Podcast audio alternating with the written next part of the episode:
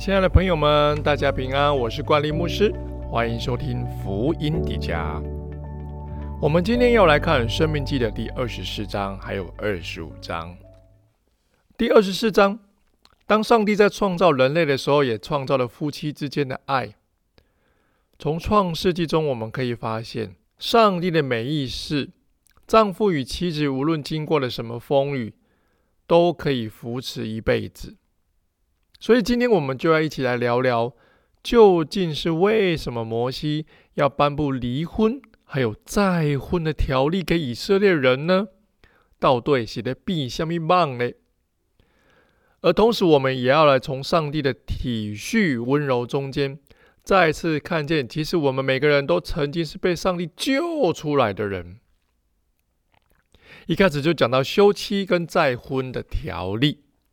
休妻的条例，并且不可娶在被休的前妻。娶妻可以豁免兵役一年。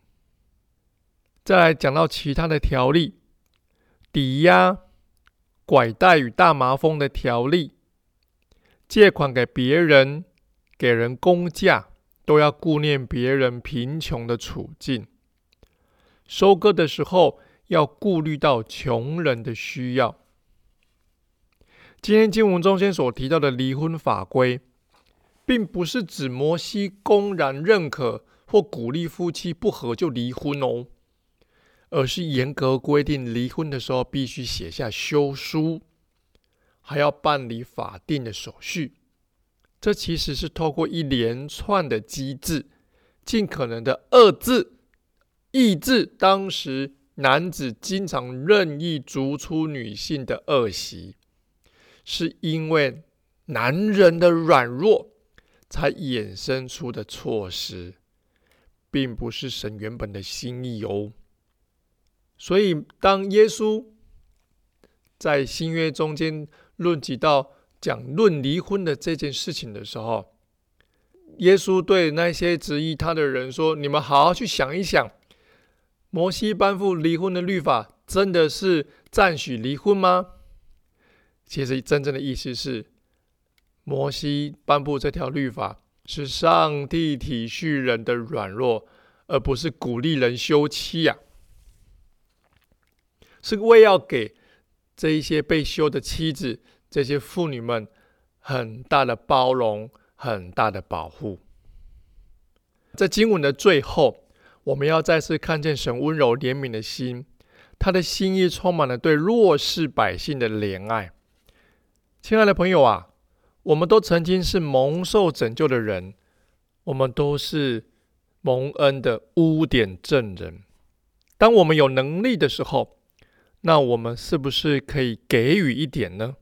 鼓励你，让我们一起成为宽容、有怜悯的人，相信会更多的人因此而看见上帝的爱跟光芒哦。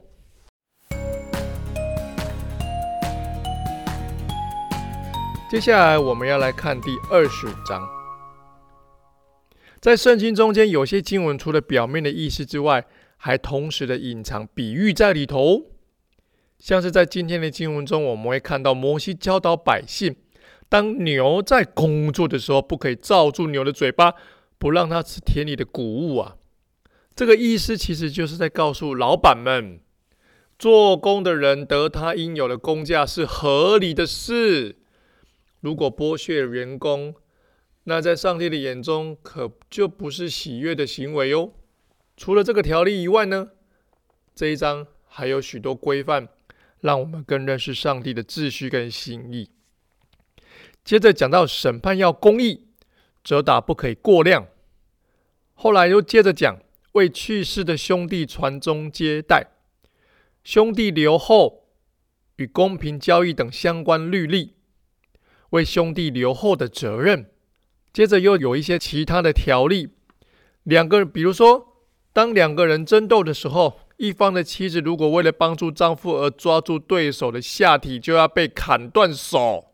度量衡必须公平，因为上帝憎恶不义。